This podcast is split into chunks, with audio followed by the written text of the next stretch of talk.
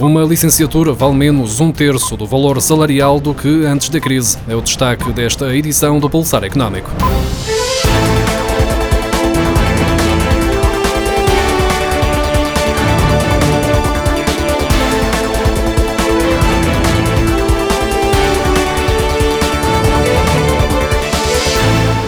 Diferença entre os jovens trabalhadores face aos empregados em meio da carreira agravou-se depois da crise financeira. Na prática, ter uma licenciatura ainda compensa quando se fala de salários, mas cada vez menos, sobretudo para os jovens trabalhadores. Nos últimos 10 anos, a tendência de retorno crescente para quem tem o ensino superior foi revertida na grande maioria dos países, segundo a Organização Internacional do Trabalho, no relatório Tendências Mundiais do Emprego Jovem 2020, divulgado esta semana. Esta evolução sente-se mais nos países desenvolvidos, onde se inclui Portugal. A OIT estima que a variação na diferença entre os salários de jovens trabalhadores e os empregados em meio de carreira, com o ensino superior, antes e depois da crise financeira, é de cerca de 30 pontos percentuais. Ainda assim, as desigualdades salariais nas camadas mais jovens esbateram-se nos últimos anos, sendo que a OIT admite que esta evolução poderá estar relacionada com os avanços tecnológicos, a nova economia digital e novas formas de emprego com contratos de trabalho mais precários ou inexistentes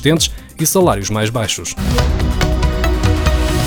As novas regras para a entrada de estrangeiros no ensino superior, criadas há seis anos, permitiram um acréscimo de 5.477 novos estudantes oriundos de outras nacionalidades nas universidades e politécnicos portugueses, um aumento em cerca de 38%. Atualmente, existem 13.853 vagas, 10.646 no setor público e 3.207 no privado. Ou seja, os referidos 5.477 estrangeiros ocupam apenas 40% dos lugares disponíveis para o efeito. Se recuarmos ao ano letivo de 2018-2019, existiam apenas 9.629 vagas. A maioria das vagas é ocupada por estudantes brasileiros.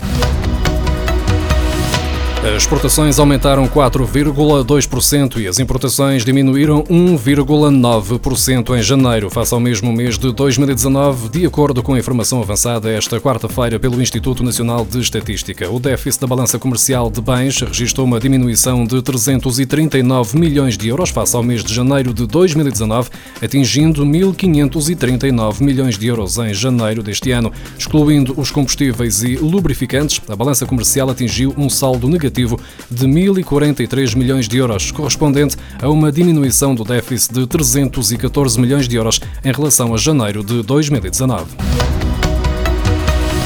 O ano começou bem para o setor têxtil e vestuário. As exportações aumentaram quase 3% face a janeiro do ano passado, atingindo os 456 milhões de euros, segundo os dados publicados esta quarta-feira pelo Instituto Nacional de Estatística. Contudo, os efeitos do coronavírus já começaram a fazer-se sentir. As exportações de matérias-primas têxteis aumentaram 1,4%, as de vestuário 3,1% e as de têxteis lar e outros produtos têxteis confeccionados registaram um aumento de 3,3%. Os efeitos do coronavírus já começaram a surgir, tendo as importações relativas ao mês de janeiro caído quase 6%, prefazendo um valor de 386 milhões de euros, tendo afetado todo o tipo de produtos, desde matérias-primas a produtos acabados. No entanto, as matérias-primas foram as mais afetadas, tendo diminuído quase 12%, o equivalente a menos 19 milhões de euros. As importações da China caíram quase 12%, ou seja, menos 4 milhões e meio de euros.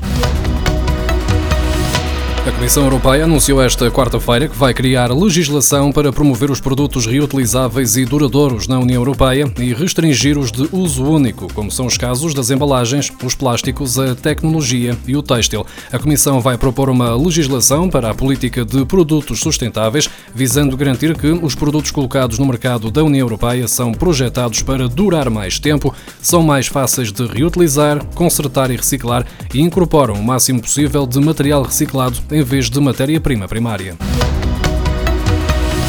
Se quer comprar ou já comprou um automóvel ou uma bicicleta elétrica, já pode candidatar-se ao incentivo pela introdução no consumo de veículos de baixas emissões. Este ano, e tendo em conta a forte adesão registada no ano passado ao apoio para a mobilidade elétrica, o Governo decidiu aumentar a dotação para o Fundo Ambiental. O valor global passou de 3 para 4 milhões de euros. O incentivo para pessoas singulares é de 3 mil euros e as empresas podem contar com 2 mil euros por cada veículo. Este apoio é aplicável apenas a viaturas novas e não são são elegíveis veículos que tenham um custo de aquisição superior a 62.500 euros. Além dos apoios para automóveis elétricos, há também incentivos para quem adquirir bicicletas e motas elétricas, sendo que o apoio nestes casos nunca poderá superar metade do valor de aquisição. Vão ser atribuídos mil destes incentivos para bicicletas e motas elétricas até um máximo de 350 euros cada um. Há ainda mais 500 incentivos para a aquisição de bicicletas normais. Neste caso, o montante cobra apenas 10% do valor da bicicleta, até um máximo subsidiado de 100 euros.